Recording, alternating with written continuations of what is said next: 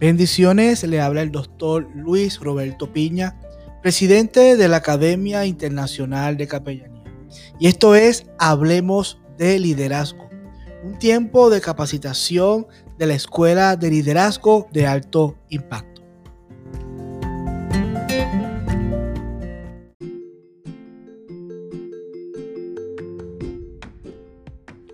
Gracias a la Escuela de Liderazgo de Alto Impacto y a la Academia Internacional de Capellanía por la invitación al podcast Hablemos de Liderazgo. Mi nombre es Jesús San Pedro, les saludo, soy autor, consultor, coach y profesor de liderazgo y tengo el privilegio de ser el director de la maestría de liderazgo en Mid America Christian University en Oklahoma City, acá en los Estados Unidos. Y hoy quiero hablarles del tema vulnerabilidad en el liderazgo. Por años la cristiandad ha querido mostrar una cara de mucha perfección. ¿Por qué será que los líderes sienten que tienen que mostrarse súper resilientes, perfectos, saludables, felices, que sus familias son impecables, que tienen energía para desbordar y que son capaces de resolver lo que sea en toda circunstancia? Bueno, eh, la realidad es que eso no es verdad, es irreal, es insostenible y además nos mantiene con mucha eh, o de alguna manera restringidas las posibilidades de crecer. Esta generación, y yo creo por todo esto de los medios de comunicación social y los medios también de, digitales, obviamente está requiriendo de todos nosotros un modelo de liderazgo que sea obviamente más real, más creíble y hasta imperfecto. En fin, la palabra aquí es vulnerable.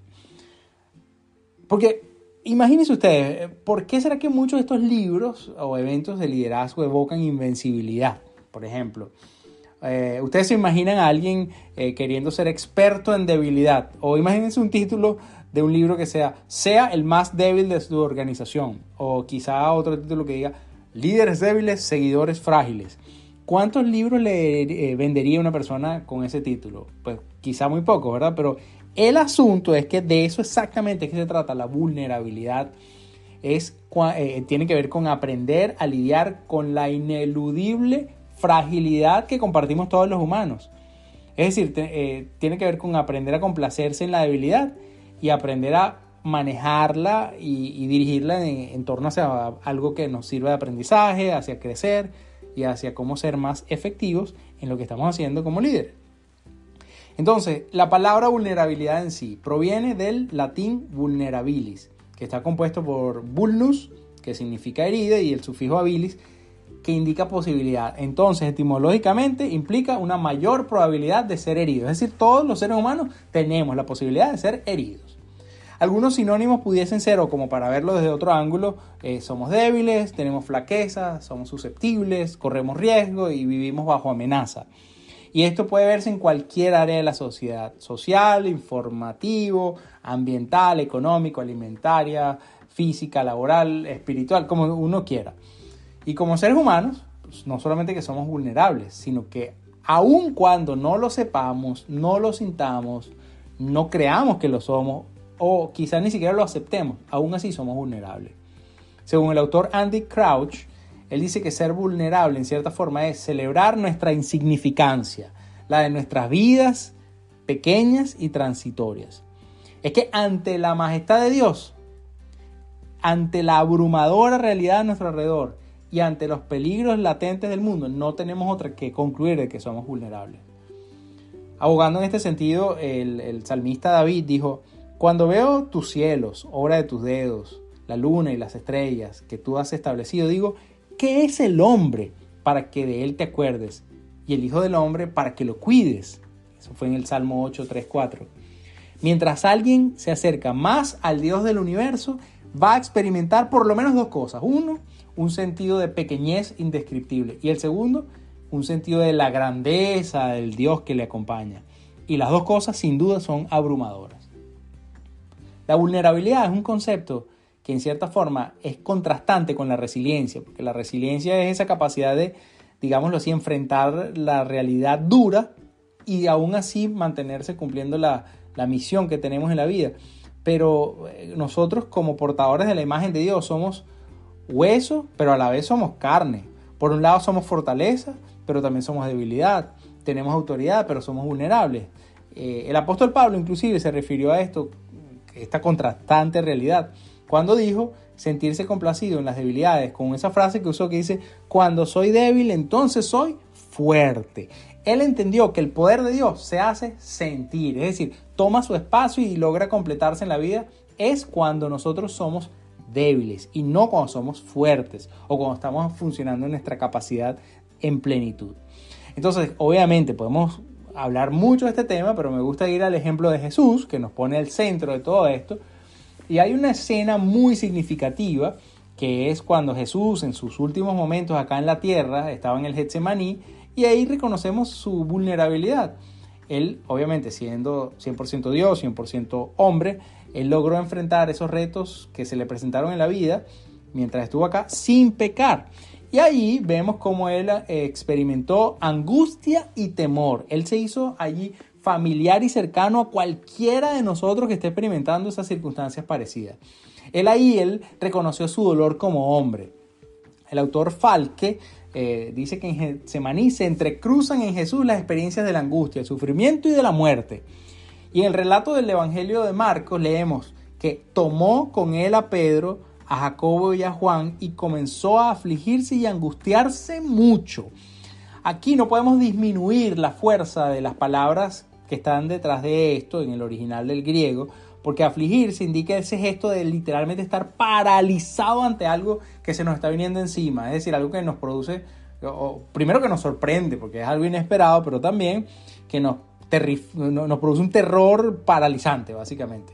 Entonces, por la parte de la palabra original que se usa ahí, eh, es la palabra más fuerte que se puede usar en el idioma griego para indicar un estado de inquietud, de depresión y de tormento interior de quien está asustado. Es decir, Jesús en Getsemaní está con miedo. Y con ese miedo nos mostró y se identificó así con algo muy cotidiano de nuestra humanidad. Luego podemos ver cómo ante la vulnerabilidad del miedo y esa angustia que Jesús experimentó en ese momento, él buscó compañía en esos discípulos de él que se estaban durmiendo. Y así también nos muestra el gran valor de buscar compañía para no batallar solos en los momentos de necesidad, de angustia, de dificultad. Él le abrió sus emociones a ellos como un mecanismo también para superar ese miedo, para afrontarlo y para reconocerlo. Entonces lo que buscamos es identificar en Jesús ese modelo de liderazgo en el que quepan ambas realidades. Por un lado, la vulnerabilidad y por otro lado, la fortaleza para vencer. Según el autor Melamed, se requiere por un lado mostrar todas esas potencialidades que podemos tener, pero también por otro lado, todas las debilidades y oportunidades. Es mostrar esas dos realidades en simultáneo. El autor Basserman y el autor Moore dicen que si todos fuéramos apropiadamente humildes acerca de la calidad de nuestros juicios, podríamos verificar más fácilmente nuestras opiniones y corregir nuestros defectos. En cambio, nosotros siempre seguimos creyendo que nuestros puntos de vista y juicios son siempre correctos, a pensar de que tenemos demasiada evidencia de que somos falibles, de que nos equivocamos. Y por todos lados en la Biblia se nos habla de eso. Ahora, la pregunta es, qué hacer con nuestra debilidad intrínseca, es decir, ya la tenemos. El asunto es cómo la manejamos piel adentro y cómo logramos interactuar con los demás desde ella. Además, eh, otra pregunta o otra perspectiva es lograr identificar esas especificidades de nuestra vulnerabilidad y lograr, digámoslo así, maestría sobre ellas, gestionarlas con maestría en el contexto del liderazgo en el que estamos. La vulnerabilidad, la vulnerabilidad para un líder implica entonces exponerse y abrirse a sus colaboradores o seguidores. Y esto surge como consecuencia de que uno sea auténtico. ¿Por qué? Bueno, porque a la final esto es una expresión de libertad y plenitud que va a surgir de dónde. O sea, ¿de dónde vamos a sacar nosotros para expresar nuestra vulnerabilidad? Bueno, por un lado de un carácter fortalecido, de esa búsqueda continua de poder vivir desde los valores al máximo en nuestro día a día, y de esa conciencia de que cuando nosotros nos abrimos a las demás personas, somos propensos a darnos a conocer tal cual somos. La gente se va a dar cuenta de tal cual somos. Y además vamos a tener la ventaja o el beneficio de aprender del entorno y de ver cómo los demás reaccionan ante nuestra completa realidad. Y honestamente, uno de los más grandes beneficios va a ser que vamos a tener una mejor comprensión de nosotros mismos, porque hasta que no expresamos nuestra vulnerabilidad, no nos terminamos entendiendo mejor nosotros mismos. Cuando yo soy vulnerable, entonces yo estoy creciendo como líder. Y crezco, ¿por qué? Bueno, porque me atrevo a comprobar que mi imperfecta realidad interna, que aunque es muy cruel, es incómoda, pero esa es la realidad, y busco igualarla a la esencia de quien yo soy en Cristo y con lo que otros piensan de mí. Es decir, esa integración de perspectiva es la que me va a ayudar a ser más realista. Ahora, ¿cómo expresamos eso en nuestro contexto de liderazgo organizacional o cualquiera sea eh, el, el ambiente en el que estemos? Pero hay ciertas cosas que nos pueden ayudar en particular y quiero resumirlas en siete cosas. La primera es que todo líder que quiera ser vulnerable y capitalizar sobre la vulnerabilidad debe ser capaz de admitir sus errores y fallas. En segundo lugar, debe expresar y compartir con libertad sus emociones, es decir, abrir qué es lo que está sintiendo delante de las personas, obviamente en el contexto adecuado, en la medida adecuada, pero aún así expresarlas. Mucha gente las resguarda y no las comparte. En tercer lugar, un líder que quiere impactar desde la vulnerabilidad, es importante que solicite y agradezca cuando le den ayuda. ah, bueno, y también obviamente ofrecer y dar ayuda. Eso nos va a ayudar muchísimo. En cuarto lugar, expresar nuestras opiniones sobre cosas que vemos en el contexto organizacional en el que funcionamos. Es decir, saber expresar cómo vemos las cosas, los ángulos de lo que vemos, etc. En quinto lugar, demostrar nuestras imperfecciones y reconocer que tenemos fisuras en nuestras capacidades. Es decir, cuando yo delante de la gente reconozco que tengo alguna debilidad o algún área en el que estoy trabajando, la gente dice, ah, mira, este, es un ser humano común y corriente. Y eso genera mayor conexión. En sexto lugar, reconocer que no nos lo sabemos todos y que queremos aprender de los demás, pero no como un cliché, sino de verdad. ¿Y cómo lo hacemos de forma práctica? Bueno, a través de hacer preguntas y a través de recibir feedback. Estas dos son cosas, nuevos artes que aprender, que desarrollar, pero son mecanismos a través del cual vamos a crecer y vamos a desarrollarnos como líderes. Y por último, el número 7, comprometernos con la verdad. En la medida en que nosotros nos comprometemos con la verdad, nos va a ser mucho más fácil reconocer si tenemos algún área que crecer y en la que mejorar. Ya para concluir, quiero hablarles de que la vulnerabilidad hace que se genere confianza. Y me encanta cómo el autor Henry Cloud siempre lo ha abordado, porque él dice que eh, para poder generar confianza en las personas a nuestro alrededor, es importante que seamos, por un lado, suficientemente vulnerables como para que ellos se puedan identificar contigo y que no parezcas un extraterrestre.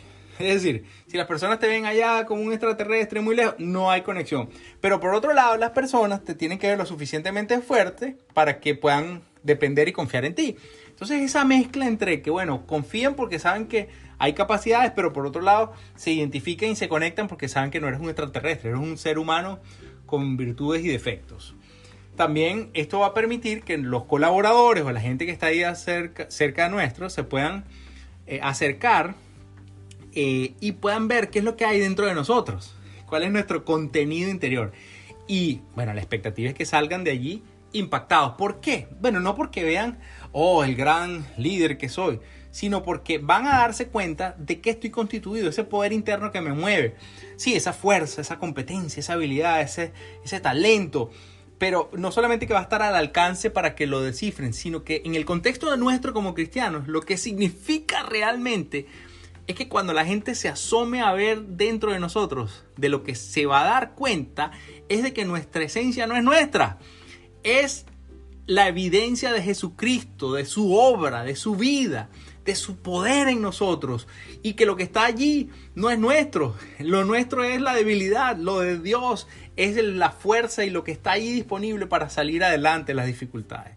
Entonces la idea no es transferir cuando nos mostramos auténticamente a las demás personas, no es que se copien de cómo somos, sino que vean la presencia empoderante y la fidelidad de Dios en la vida del líder y por lo tanto se puedan mostrar vulnerables. Y vulnerables, para poder hacerlo, nos va a demandar conocernos a nosotros mismos bien, ser maduros en este contexto y sin duda va a convertirse en cada uno de nosotros en la fuerza más duradera de fortaleza para nuestro liderazgo.